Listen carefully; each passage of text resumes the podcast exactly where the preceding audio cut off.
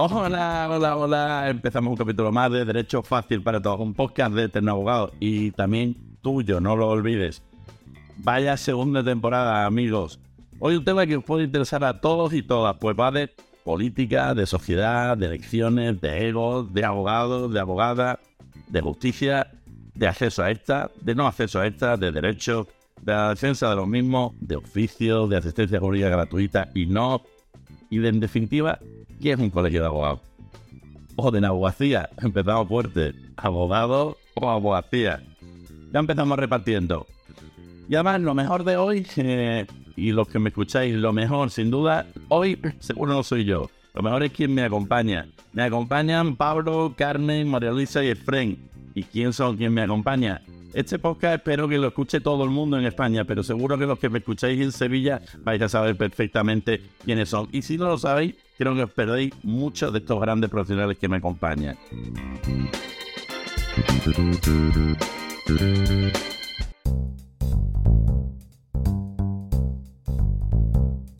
¿Quién es Pablo? Bueno, Pablo, a sus aún lejanos 60 años y con una actividad personal y profesional que ella quisiera en otros, se licenció en Derecho en la rama de Derecho Público y es urbanista. Ahí es nada. También fue delegado de la Facultad de Derecho, donde yo tuve el gusto de conocerle, ya ha llovido, y de disfrutar de sus arengas y asambleas de las que yo ahora, ahora más de uno quisiera esas arengas y esas asambleas que teníamos entonces. Fue también secretario del Consejo de Alumnos de la Universidad de Sevilla y miembro de la Junta de Gobierno de la Universidad, del claustral de la Universidad de Sevilla, donde también, yo creo que ya él no se acuerda, pero coincidí también en el claustro eh, y además con una cosa que no también recordamos con, con cariño, con más pelo y con un pelo diferente al que ahora tiene él y tengo yo. Él una bolita fantástica de pelo y una larga melena que ahora podría ser perfectamente el coleta. Además de todo eso, fue un encomiable concejal del Ayuntamiento de Sevilla. Eh, estoy seguro muchos disfrutarían de su faceta como concejal. Comentarista en algunos medios locales, por lo tanto no sé qué está haciendo aquí, perdiendo el tiempo conmigo, pero bueno, en cualquier caso, más allá de todo lo que he dicho, lo que sí que tiene Pablo es que es un excelente y vocacional abogado. Abogado defensor a ultranza de los derechos en mayúsculas. Y aunque él no lo quiera decir y se le pregunta, no insista mucho, luchamos como auténticas fieras en las elecciones del 2018 a presentarnos a las elecciones del Colegio de Abogados de Sevilla con una junta absolutamente disruptiva, con una junta de personas, de compañeros, de profesionales, algo distinto, algo que marcó un antes y un después, después de 28 años de llevar con nosotros el, el amigable, también por otra parte, José Joaquín Gallardo. 28 años que dieron para mucho, pero todos sabemos, y quien no lo quiera ver es que no ha estado en este mundo de las elecciones y del colegio, que la candidatura de Pablo Ollero y yo, que tuve el, honor de acompañarle junto con otros muchos, de la casualidad de que también eh, Carmen nos acompañó, también María Luisa nos acompañó, es Fresno, por lo que luego veréis por qué no nos acompañó en esa época. No sé, yo creo no sé si habría destetado ya, pero, pero probablemente probablemente esas elecciones con Pablo a la cabeza, eh, yo creo que sin duda marcaron una diferencia entre lo que se entiende, eh, lo, que se espera pedir del colegio de abogados y lo que se espera que sea un colegio de abogados. Y sobre todo un candidato que pretende cambiar. Pablo, vos más que autorizada para hablar de elecciones, de elecciones en general, de sociedad en, en general, pero sobre todo de elecciones del Colegio de Abogados de Sevilla. Gracias, Pablo, por estar aquí. Gracias a ti por la presentación. Solamente comentarte que la candidatura. No, no, no, no. La candidatura se llama cambiar por avanzar, es decir, una candidatura absolutamente mm, de grupo. O sea, que éramos un grupo de gente, ¿vale? No era, no era cosa que hablaremos luego sorprende con respecto a las candidaturas actuales. Nosotros éramos una candidatura de grupo, éramos un grupo que se presentaba. Bueno, que uno lo encabezaba probablemente porque era el más viejo, pero o el más antiguo, pero por ninguna otra circunstancia. Yo creo que éramos un grupo y eso era fundamental. Desde mi punto de vista era fundamental. Y lo que hacía diferente completamente de nuestra candidatura. Sí, sí, yo creo un grupo. Estoy convencido de eso. Éramos... Tú eras la, persona que estaba al frente, pero porque te tocó a ti. Pero al frente, estaba coordinando. Es decir, era, era, un grupete mm, que no sé cómo habría acabado si hubiéramos ganado, sinceramente te lo digo, pero éramos un grupo, no éramos... Era una suma de individualidades que estábamos dispuestos a trabajar juntos, lo cual dice mucho de todos los que componían aquella candidatura que se llamaba cambiar por avanzar, que no se olvide. Sí. Y creo que él consiguió su objetivo. Yo creo que sí. Aunque no en la Junta, pero lo consiguió. Lo, lo importante es que eh, dejar una huella en la historia que sirva para que los siguientes den el próximo paso. Eso está clarísimo. Nadie aspira a quedarse porque sí, ahí colgado de, Pues de hecho, uno de nuestros puntos era precisamente la limitación de, de los mandatos, efectivamente. algo que era absolutamente distinto a todo lo que se había planteado desde entonces. Y ahora parece que ya es habitual que pueda aparecer en los programas, que lo veremos. Pero fue los primeros que realmente... Hombre, es que ten en cuenta que nosotros nos presentamos contra, bueno, frente a un candidato, compañero, que ha 28 años. O sea, eh, entonces, claro, inevitablemente era parte de nuestro planteamiento. Es que no se puede estar 28 años al frente de una institución, porque es que es imposible mantener ni la imaginación, ni la ilusión, ni la capacidad de trabajo que se tiene cuando se empieza. Es que eso, los que ya somos viejos lo sabemos, es decir, ni ejerciendo la profesión somos iguales, es decir, que esto es inevitable. Desde luego, colegialmente nunca se reconocerá el hito histórico, porque eso fue un cambio en la forma de hacer las elecciones, forzamos el sistema y desde entonces las elecciones ya tuvieron otra forma de hacerse. Incluso forzamos cierta publicidad. Bueno, de hecho, el otro día me encontré a Oscar y estaba acompañado del compañero Álvaro, que fue el que nos hizo, el que colaboró con nosotros en la, en la que yo creo que se lo chivó alguno que hay en esta mesa, el que colaboró con nosotros en, el, en la propagación, en fin, en la intervención de las elecciones en el colegio como si fuera una cuestión social, no meramente corporativa. Como veis, a los abogados nos gusta hablar. Va a ser muy divertido este podcast. La que, la que ha hablado entre medio de Pablo es Carmen. Carmen García Rivero. Eh, Carmen García Rivero, ¿qué puedo decir de Carmen? Para mí es una amiga, aparte de compañera. Pero eh, no quiero parecer que solo he traído amigos, que en realidad, espera, lo he traído, pero es que es lo más bonito que tiene la profesión. Que de estos, estos proyectos, estos hitos, estas circunstancias nos unen de tal manera que seguimos siendo compañeros, pero sobre todo somos amigos. Carmen García Rivero, eh, ahora, eh, y además me, me, parece un planteamiento fantástico, la pandemia yo creo que nos cambió mucho, pero a Carmen le cambió mucho más porque no es que cambiara el modelo de negocio, es que se adaptó, se readaptó. Creó la gestoría de Carmen, que en, cualquier caso, hoy en día es algo fabuloso como modelo de negocio, pero no es solo eso. Eh, Carmen sigue siendo una abogada penalista excepcional es una experta penalista y además no solo experta, sino que la podéis ver en cualquier momento en los medios, en este caso con el actual asunto del Fitonovo. O sea, quiero decir que sabe perfectamente en todo momento dónde estar, qué hacer eh, y cómo eh, demostrar qué es lo que es una auténtica abogada. Lo diré muchas veces, una auténtica abogada de calle, de ejercicio, de toga y de sala. Eh, pero no solo eso, además perito caligráfico, por supuesto. Entre sus facetas, entre sus facetas tiene la de no, no, me quedo solo en la parte de, de la abogacía y tal. Me eh, formo permanentemente formación, que hablaremos luego, y además ofrezco mis, eh, mis virtudes como perito eh, caligráfica. Abogado con amplia experiencia en Estado desde, bueno, desde 1996. Ya ha llovido, Carmen, pero no se te nota absolutamente para nada. Es una lástima que esto no lo podáis ver en vídeo, aunque aunque lo subiré al canal de YouTube mío, pero no está con imágenes. Les reto a que el siguiente lo hagamos eh, con un vídeo en el que todos nos veamos y disfrutéis de lo simpáticos y, absolutamente eh, amigables que somos. Esto es lo que es la empatía que todos tenemos. Eh, también se presentó, qué casualidad, ya lo he dicho, pero también se presentó a las elecciones del 2018 con Pablo conmigo. Pero como se aburre mucho, eh, eh, Carmen se aburría mucho. Ha sido coordinadora del SOAD, del Colegio de Abogados de Sevilla. Ha sido miembro de la Subcomisión Nacional de Derecho Penitenciario. Ha sido miembro de la Subcomisión de Servicio de Orientación Única del, Colegio de Abogados desde el 2001 al 2022. Ay, Carmen, ¿en algún momento parará? Creo que no. Ha sido miembro de la Subcomisión de Derechos Humanos. Aquí hablamos, es que parece fácil hablar de derechos humanos y parece fácil hablar de dignidad de la, de la profesión. Parece fácil y luego entrar en eso discursos vacíos de WhatsApp en los que se habla con palabras andilocuentes, pero en realidad se quedan en eso, en solo discursos vacíos. Ellos no. Cualquiera de los que está aquí no se queda en un discurso vacío. Hace porque eso sea algo más. Derechos humanos. Vocal de partidos judiciales de la Asociación de Abogados Jóvenes de Sevilla. Hablaremos también de los partidos judiciales y de la importancia que tienen los partidos judiciales. Ya no solo como partido judicial y la diferencia o no diferencia que puede tener con la capital, sino la ventajas o inconvenientes que puede tener un abogado en el partido judicial. Un auténtico lujo tenerte eh, para charlar esta tarde contigo. Eh, gracias, Carmen. Gracias a ti por tus palabras, José Luis. Se nota que me quieres muchísimo. Soy una abogada, una más de la profesión. Lo hago con cariño, con dedicación igual que el resto, pero sí que es verdad que quizás en mi sede aprendí de mucho maestro de nada. ¿eh?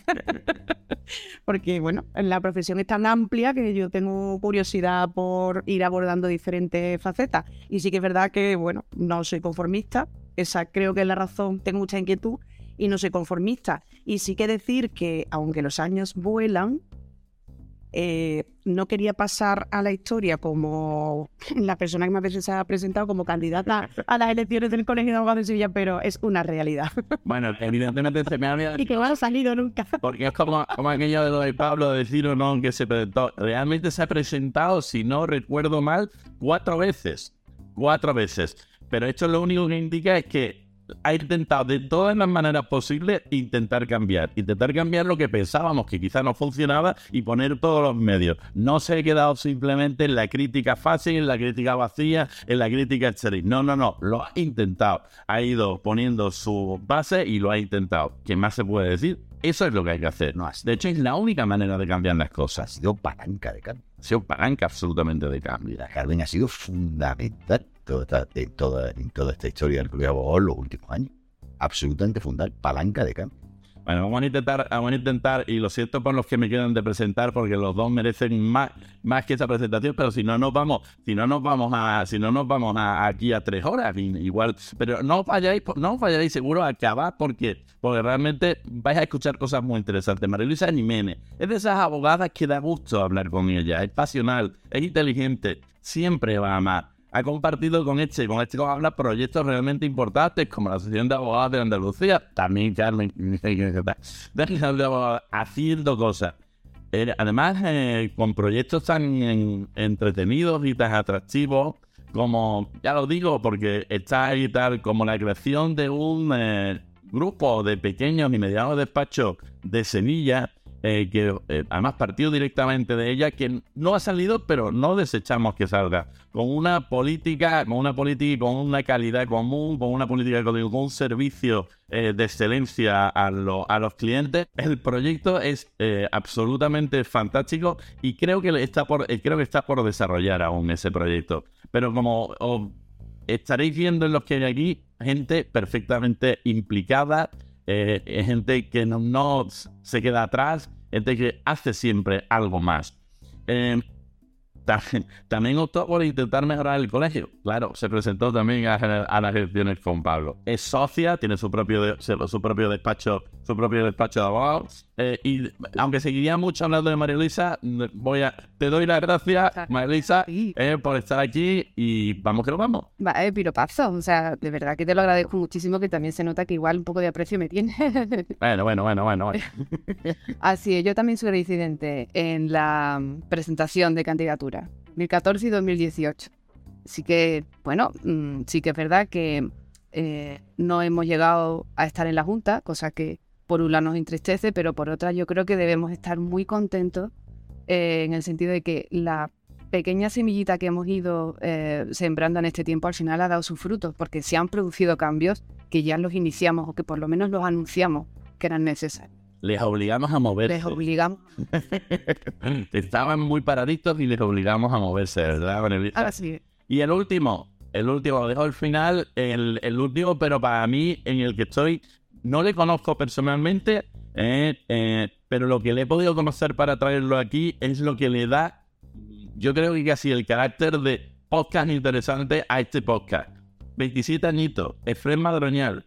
Eh, acabó la carrera con 25 años o se colegió con 25 años. Colegial con 25. Con 25 años y tiene 27. ¿Quién más puede estar en esta mesa que pueda hablar de lo que quiere que sea un colegio de abogados? qué es lo que espera que sean las elecciones y qué es lo que quiere que sea un colegio de abogados. Nosotros realmente por la edad, menos María Luisa, que casi pimpollita, igual que igual que Frank, y, y aunque no la veis, es pimpollita igual que igual que, que Frank. Quisiera yo tener 27 años. Ojalá. Pero realmente Frank es la base, es el germen de lo que pueda ser realmente cambiar el colegio, en el que va a beneficiarse o a sufrir lo que haga o lo que no haga el colegio de abogados. Y es la semilla de lo que realmente espero que él vea qué es lo que quiere del colegio y nosotros le ayudemos y le demos nuestra, nuestra bueno, consejo o, o, por dónde orientarlo. Nosotros es verdad que no hemos conseguido eh, estar en, la Junta, pero hemos conseguido que las juntas vayan cambiando. Hemos conseguido que cada vez eh, la Junta vaya más.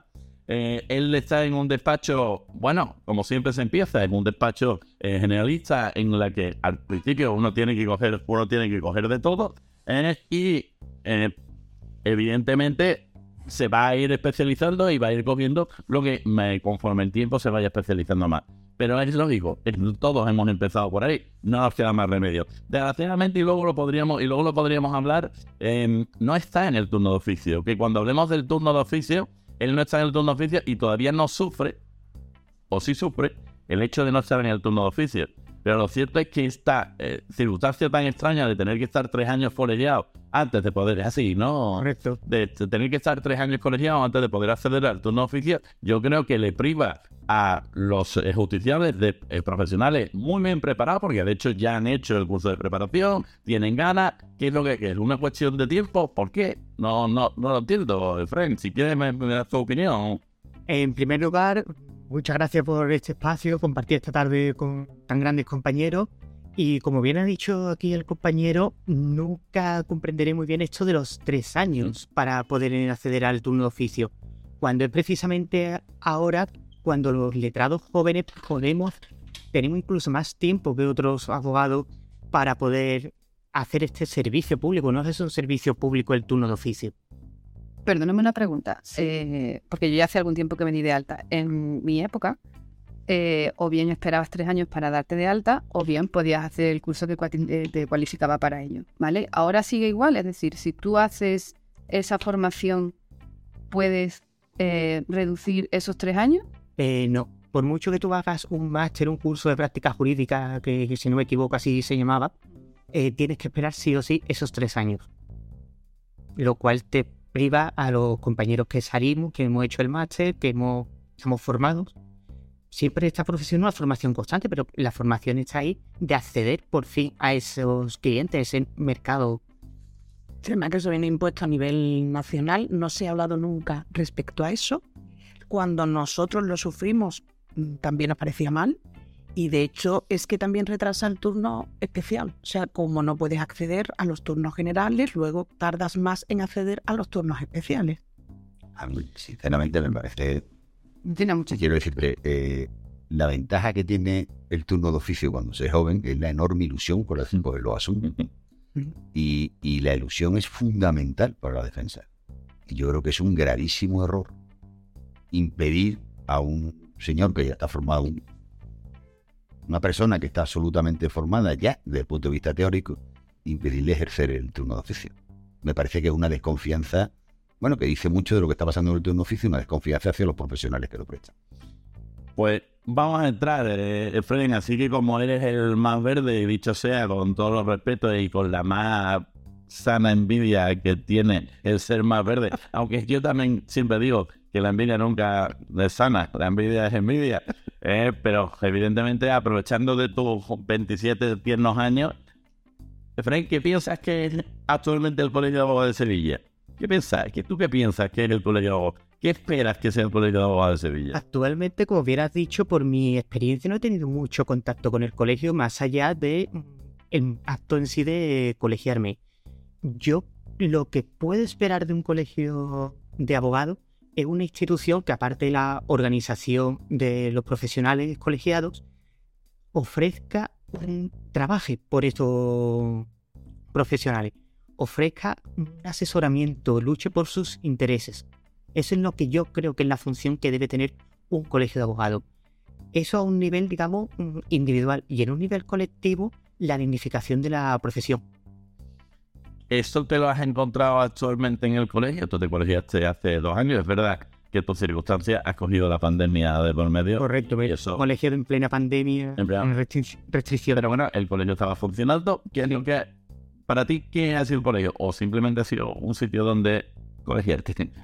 Bajar el trámite de colegiarte. En mi caso particular ha sido ese trámite de colegiarme Y luego tampoco he tenido mucho más contacto con el colegio, aparte de la formación, que sí es cierto y hay que reconocerle, que ofrece el colegio a los profesionales, lo cual es también bastante interesante a, lo, a este colectivo de abogados jóvenes que nos estamos formando continuamente y una magnífica oportunidad.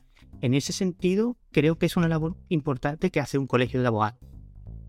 Por otro lado, problemas que yo puedo ver en el colegio, y es que creo que el, el colegio de abogados debe también luchar en un sentido más colectivo por la justicia, que no deja de ser la administración de justicia un servicio. Le vas a caer muy bien a Pablo. Le vas a caer muy bien a Pablo. Sigue, sigue.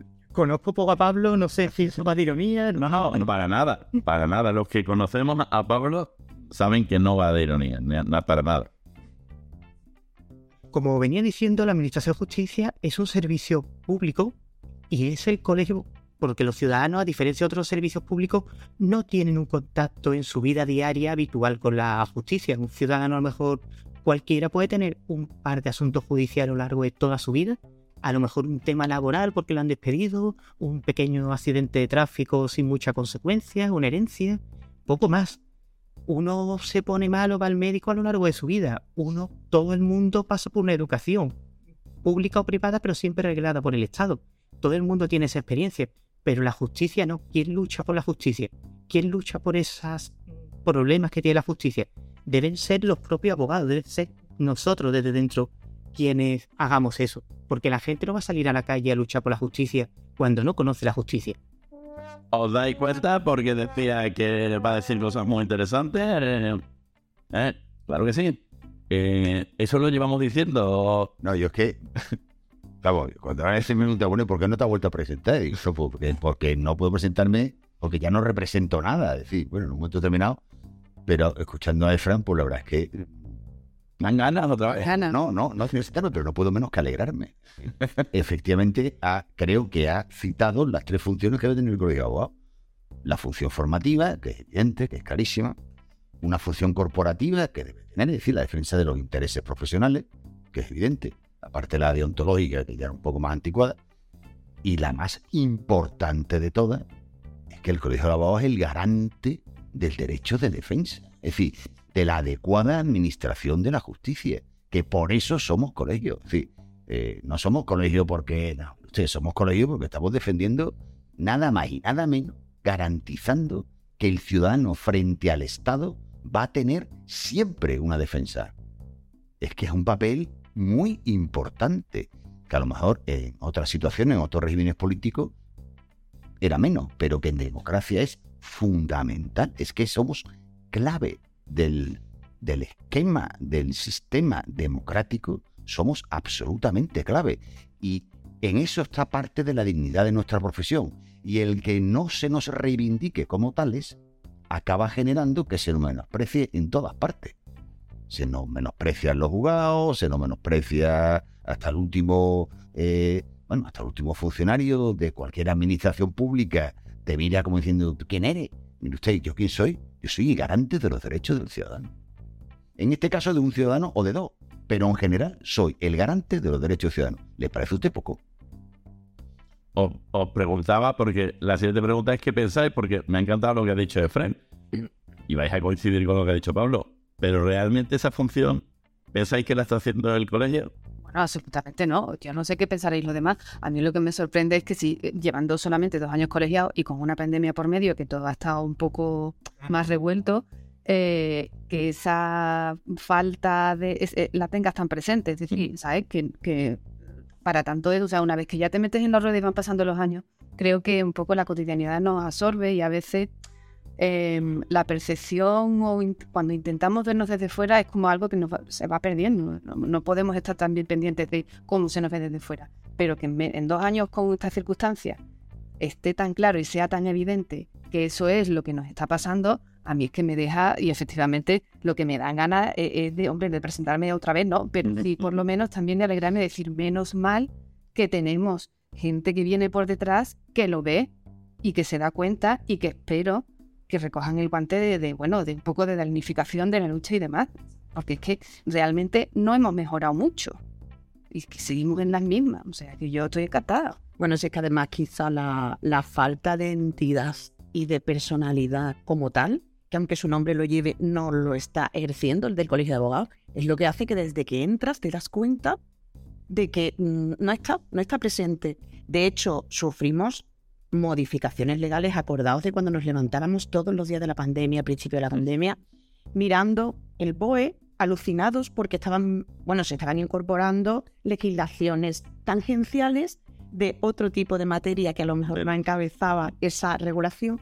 El Colegio de Abogados, no desde Sevilla, sino en general ninguno participó con ninguna crítica, ni con ningún hecho concreto. O sea, todo, sí, sí, sí, cúmplalo, cúmplalo, cúmplalo. Esa no es la función de los colegios de abogados.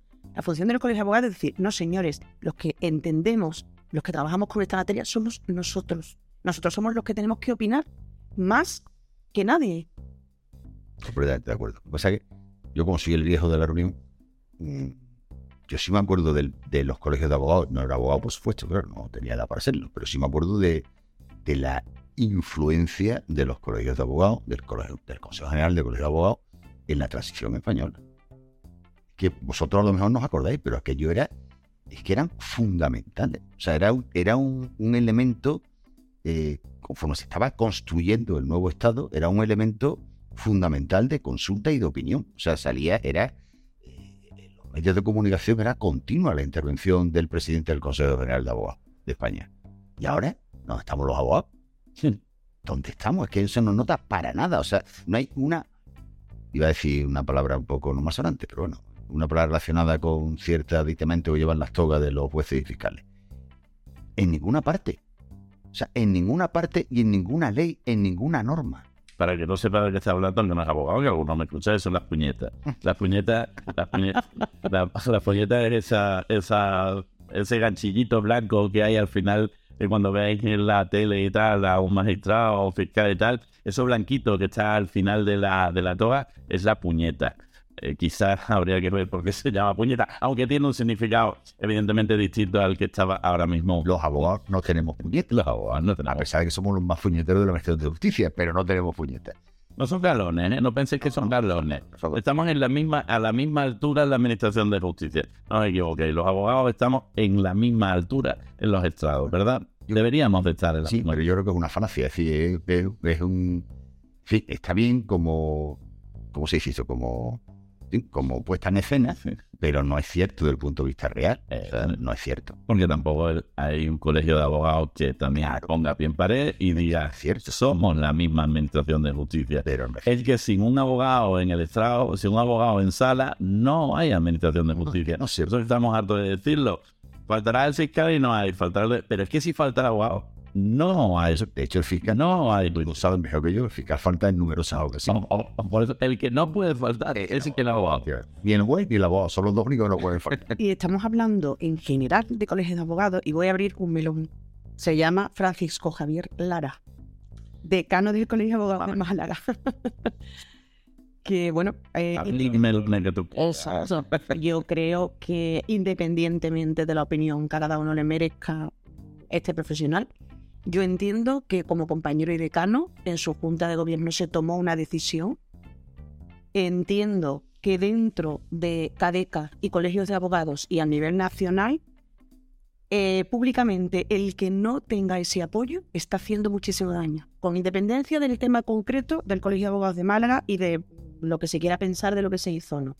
Pero yo entiendo que en otros tiempos eh, era imposible que un compañero decano le pasara lo que le está pasando a este señor y no se mm, hiciera un, no sé, al, al menos alguna manifestación en este sentido y alguna parte de corporativismo, ¿no? Porque no deja de ser algo que ha sucedido estando dentro de la Junta de Colegio. Como sé, eh, como sé que hay, hay algunos que me escucháis que no sois abogados y tal, estoy encantado de que así lo... Le voy a pedir a Carmen que eh, explique qué es el CADECA, eh, que el, el CADECA son evidentemente las abreviaturas de los colegios, pero que lo explique brevemente para que sepáis de qué está hablando y realmente qué es lo que pasó con, con Francisco Lara. De hecho, eh, fue una situación realmente límite en la que el decano tuvo que apostar por sus colegiados, tuvo que apostar en la situación de la pandemia de tomar una decisión en defensa de sus colegiados, que de lo que estamos hablando aquí es que eso es el colegio de y eso es lo mínimo que se espera de un decano. Y encima tuvo muchas consecuencias,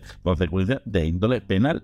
Por lo tanto, no estamos hablando de cualquier cosa, estamos hablando de que alguien que simplemente lo que vino es a ejercer un derecho en defensa del que, defen- del que defiende a los demás, encima las consecuencias han sido penales. Eh, Carmen, tú misma. Sí, bueno, respecto, primero, Esto no se, esto no se dice, esto, esto no lo escucharé en otro lado, lo escucharé aquí en Terno Abogado. claro, sí que además con independencia de lo que suceda en el procedimiento penal en el cual no entro. Eh, simplemente, eh, cada colegio de abogados está en la provincia, en este caso existen los consejos de cada comunidad autónoma, el nuestro de Andalucía se llama CADECA, está formado por todas las provincias, además también del Colegio de Jerez y el de Antequera. Eh, en aquel momento, y el de Lucena. y el de Lucena, perdón. Sí, sí. En aquel momento, bueno, estábamos confinados, eh, hubo muchos problemas para realizar las guardias, no había equipo de protección y precisamente estando Javier, esto que os comento, lo conozco porque, bueno, primero porque tengo relación con él, porque él era de la subcomisión del CADICA de penitenciario. Cuando yo conocí a Javier era el presidente. Estuvo un tiempo de presidente y precisamente pues eh, estaban organizándose las videoconferencias para que los internos de prisión pudieran ser asistidos por sus letrados mediante este sistema. Entra ya muy avanzado este sistema, algunos juzgados de instrucción lo están utilizando. Entra el confinamiento eh, en Liza y bueno, la sub- según cuenta él, que eso ya se vería en el procedimiento, pero bueno, según él nos cuenta, la, la juez del, del juzgado que, que se encontraba en ese momento de guardia de detenidos estaba haciendo la asistencia desde casa por el sistema de videoconferencia, pero exigió que los letrados bajaran en condiciones de ninguna protección, porque ya digo, en aquellos momentos que también hay que entender la situación que no hace falta explicarla, que la conocemos todos, para que existieran. Entonces, como estaba el sistema operativo en ambos canales y en ambos sentidos, el, el decano junto con su junta de gobierno, tomó la decisión de indicar que ese era el medio que, que el colegio de abogados iba a utilizar. Por esto está así, este, bueno, hace ya tiempo que lo sabemos, se le han causado y, y está en procedimiento penal.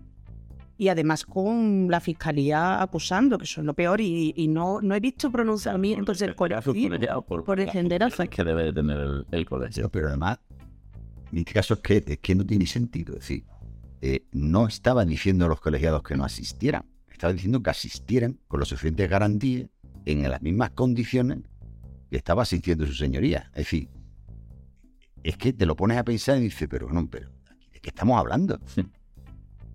Aquí de qué estamos hablando. Lo cual, lo que ocurre es que la fiscalía en este caso ocupa el papel que ocurre, que ocupa desgraciadamente en casi todos los procesos que, que vivimos ahora mismo, ¿no? Que es que la, la fiscalía se dedica a defender lo indefendible con tal de no ser capaz de reconocer que no hay nada detrás y que debería debería modificar su calificación y simple y llanamente pedir las soluciones, cosa que estamos viendo todo, todos los días, ¿no? Y además que los colegios de abogados, al no apoyar a Lara, no se están dando cuenta de que vamos a ser desautorizados para todo lo que nos queda. Van a ser el papelito. Es que otro día le decía a un compañero, que yo creo que el presidente le decía, vamos ver, es que los intereses de los distintos colegios de abogados, sobre todo de los distintos, de las distintas personas que ocupan las posiciones de gobierno, de representatividad en cada colegio, no tienen que coincidir. Es decir, es que los intereses del CADECA pueden no coincidir. De hecho, no coinciden con el interés del colegio de Málaga o con el interés del colegio de Sevilla.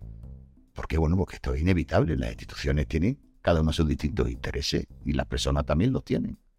Y lo que hay que defender, lo que hay que defender está clarísimo. Yo, yo no acabo de entender la situación del decano de Málaga y el abandono absoluto por parte del resto de los Yo colegios. tampoco. De los colegios. Yo no lo acabo de entender. Porque además tampoco han dado ninguna explicación. al hilo de lo que de lo mismo que estabais diciendo, realmente no es que estemos defendiendo intereses o que a mí me venga mejor una cosa o la otra, es que estábamos hablando de que eso le podía haber pasado a cualquier colegiado en cualquier lugar de España, que lo que pasa es que se dio esa circunstancia en Málaga, que lo único que se estaba haciendo era proteger a los colegiados en una cir- circunstancia de confinamiento, de pandemia, y que no se pueda entender que unos sí tienen que estar y otros no. Maxime, cuando los funcionarios están parapetados, que hasta hace poco no estaba esperando. Es que es una cosa absurda, ¿no? ¿Conocéis todos a los candidatos? Eh, Buena pregunta o mala pregunta. Ah, Realmente no. ah, pregunta. conozco algunos, Claro. Algunos, claro. pero algunos. ¿Y tú lo sabéis? No, no puedo decir que lo conozca, la verdad. Vamos a ver, os voy a decir, además está sacado de la programación de la web del colegio. La programación de la web, pues, eh, por, por, fácil, eh, cuando se eh, cuando se uno se propone para las elecciones, el colegio ve que cumple los, requisitos que tiene que cumplir el candidato algunos requisitos están en el estatuto y son realmente extraños para presentarse. Yo me, acuerdo que cuando yo me presenté al secretario en las primeras elecciones, me podría me podía presentar me podía presentar a decano, que es mucho más, eh, tiene mucho más poder el decano, y no me podía presentar a secretario. Era, era curioso, ¿no? O sea, ¿no? Entonces, a decano era prácticamente nada, el secretario. Lo que no, confieso que no lo he mirado. Creo que ahora hay requisitos en los nuevos estatutos. Pues en ese momento, el decano se podía presentar cualquiera. Pero bueno, en este caso no se presentan cualquiera, se presentan cuatro, eh, cuatro profesionales, no diría amigos porque no los conozco a todos, pero en cualquier caso un respeto mayúsculo, mayúsculo a los cuatro que se presentan. Porque al fin y al cabo, tomar un paso enfrente y presentarse e intentarlo, para mí, máximo respeto. Don Daniel Sánchez Bernal, eh, que sí es verdad que se presenta solo a decano y sin junta, que es un... es... Eh, bueno, él sabrá, él sabrá exactamente cuál es, eh, cuál es la finalidad. Doña Rosalía Pascua Ponce, eh, don Oscar Fernández León, que proviene de la anterior junta, una experiencia bastante grande, y don Carlos Palomar Díaz. Y además se presentan estas elecciones, tienen unas peculiaridades curiosas, porque también hay quien se presenta solo a vicedecano. En, en este caso, en, la candidatura de doña Rosalía se presenta vicedecana doña Silvia Muñoz Valera, de Daniel Sánchez no se presenta ningún vicedecano, y de Oscar Fernández León, don José Manuel Sánchez Carrillo, y solo como vicedecano a don Yesel Adrián, o yes, no sé si lo digo bien, Yesel, Yesel Adrián Contreras Díaz. Yesel. Yesel. Vale, gracias, Carmen. ¿Qué dicen los medios de ellos? Muy rápido, porque está sacado un poco de distintas, de distintas noticias y lo que voy a hacer simplemente es chupar de la noticia, que para eso está. Daniel Sánchez Bernal dice que ha sido conocido la última semana por ser letrado que ha logrado el amparo del Tribunal Constitucional por los señalamientos tardíos. Tendríamos mucho que hablar, de seguro, todos los que estamos aquí, de la eficacia o no eficacia de esa sentencia del Supremo y de si va a valer para algo realmente ¿eh? en el que los señalamientos sigan siendo tardíos. Claro que todos tenemos derecho a que los señalamientos no sean tardíos. Yo tengo señalamientos ya para el 2026 y no es una exageración el sevillana andaluza. Eh, el que al final acumulemos todos los recursos de reposición frente a los señalamientos y todos hagamos que, que diga el Constitucional que es, eh, va en contra de la obediencia efectiva, pero si no hay medios, señores, si no hay medios en los tribunales, al final no hay señalamiento. ¿O es que eso no depende, de verdad creemos que eso no depende de los letrados de la Administración de Justicia? Los que señalan la agenda dependen de los jueces, los jueces y los letrados no quieren trabajar, o depende de que en realidad no tienen medios para trabajar. No vamos a entrar en ese melo, vamos a dejarlo ahí, ¿vale? Lo cierto y verdad es que Daniel, bueno, si queréis entrar, entrar. Fifty, fifty. Si entrar, pero... Esto sería también de Colegio de Abogados de Sevilla también. Esto también el colegio. Esto también el colegio de intervenir. Esto es el árbol de canon. Esto es también parte de lo que tiene que hacer el colegio de abogados. No se puede quedar en que hay una noticia como la de Daniel y yo no he visto ninguna, no he visto nada del colegio de abogados. Ni es bueno ni es malo. Lo único que sí es que creo, cuando estamos hablando, creo que el colegio se debía haber pronunciado, aunque fuera una, a una, una... Pero antes de la sentencia incluso, es decir, es que el colegio, porque además yo creo que Dani pidió para el colegio. Sí, en varias cosas que... El colegio debió pronunciarse con anterioridad. Con anterioridad y decir claramente que lo que está pasando con los retrasos en de justicia es una vergüenza. Vergüenza. absolutamente. Una vergüenza. O sea, eh, Efreni, perdona que al final te, tome como, te tome como referencia, pero es que yo he tenido, no son años ni cana, yo he tenido señalamientos de despido a seis meses, que a seis meses desde el despido era absolutamente normal e incluso, e incluso era larguito. Pero es que ahora te lo están enseñando a dos años. Pero en cualquier caso decimos, bueno, la acción de despido, bueno, está despedido, cobrarle de nuevo. Pero es que tenemos procedimientos con una prestación o con una retirada, con una, o un desamparo con una, eh, una señora que está cobrando una prestación, una incapacidad, y se pasan dos y tres años sin nada, sin recibir un euro. Tú eso no lo has vivido, pero yo he vivido en el que la justicia funcionaba con señalamientos lógicos, dos, tres, cuatro meses. Eso es administrar justicia, eso es recibir justicia justiciable.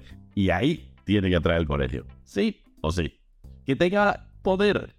No lo sé. Tiene. Tiene poder. Así lo que en la primera reivindicación, es la primera vez que, que el que levante la voz a lo mejor cae en saco roto, a lo mejor la segunda también, pero cuando sea ya la un millón y además lo apoyen el resto de colegios, claro que tiene que tener, porque si no, ¿de qué estamos hablando? Tiene poder sobrado para actuar. Sobrado, o sea, te lo tiene. Lo tiene. Entonces, ¿por qué no hay ningún colegio que lo Porque no se lo cree. Porque no estamos. Se le ha olvidado. No. Se le ha olvidado. Es que, es que está pasando. ¿Por qué? Bueno, yo, claro, yo tengo mi teoría. De hecho, yo no represento nada ya y estoy completamente de moda, pero yo tengo mi teoría. Y mm, mi teoría es que da la impresión que y es un problema que tenían los colegios de abogados antiguos, pero en la transición lo habían superado y luego ha vuelto a caer lo mismo. Es que les da miedo, ellos creen que hacen política si intervienen. Usted, usted no hace política. Bueno, hace política, claro, pero hacer política no es ni partidismo, ni malo, ni negativo. Para su corporación. Usted tiene que hacer política. Es que usted es un agente político.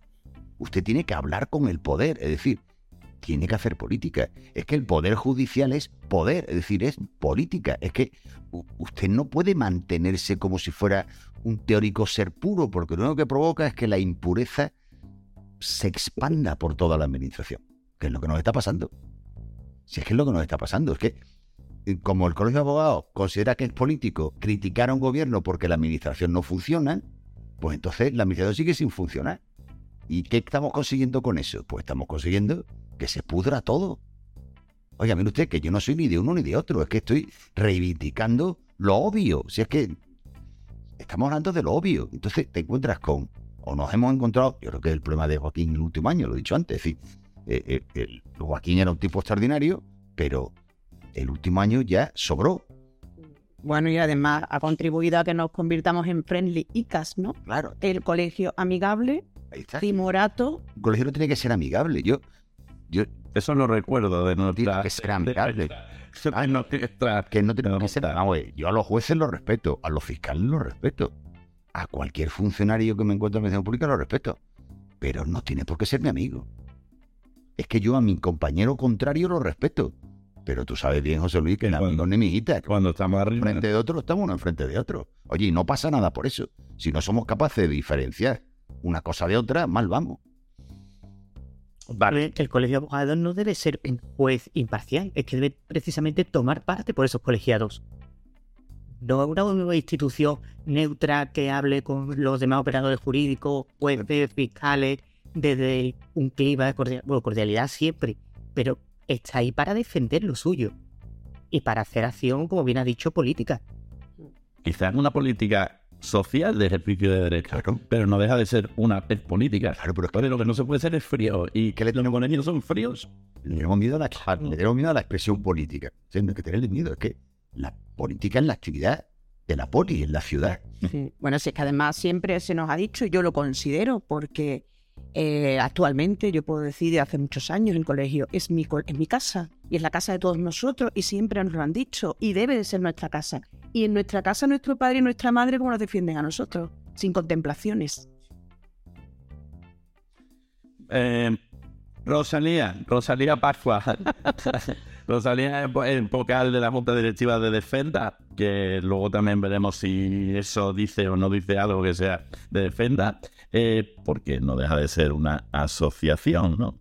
Eh, eh, ha sido la última en anunciar su candidatura bajo el lema de otro colegio es posible.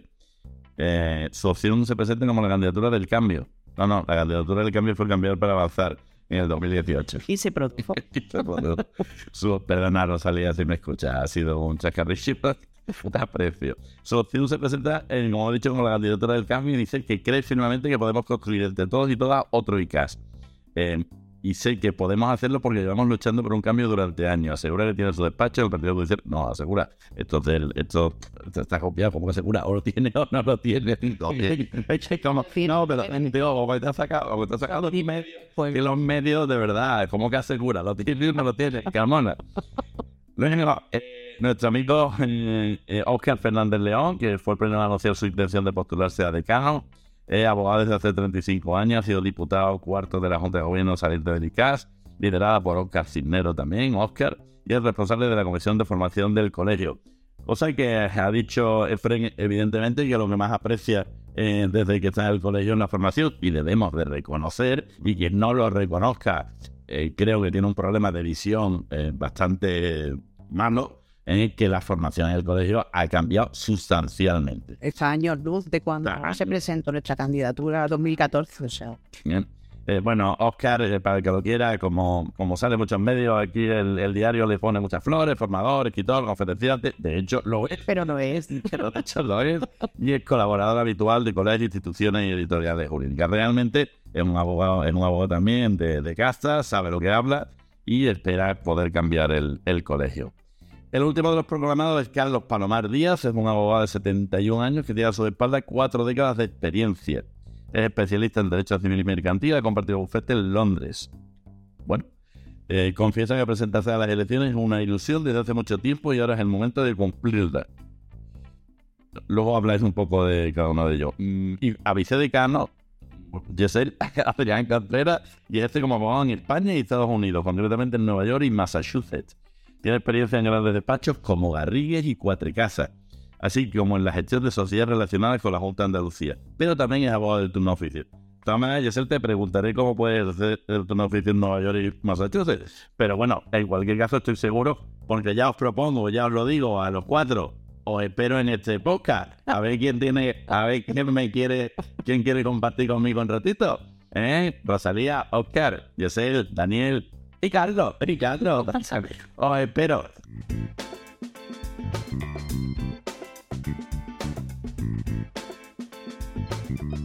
¿Qué os está pareciendo? Interesante, ¿verdad? Pues esto no es nada más que el primero de otros capítulos que seguro os van a encantar. Hoy hemos hablado de los invitados, tenemos encima de la mesa los candidatos. En el siguiente entramos de lleno, de lleno en los programas, o los puntos que deberían tener los programas, o incluso en que hay candidatos sin programa, elecciones sin programa, no te lo pierdas. Mañana más y mejor.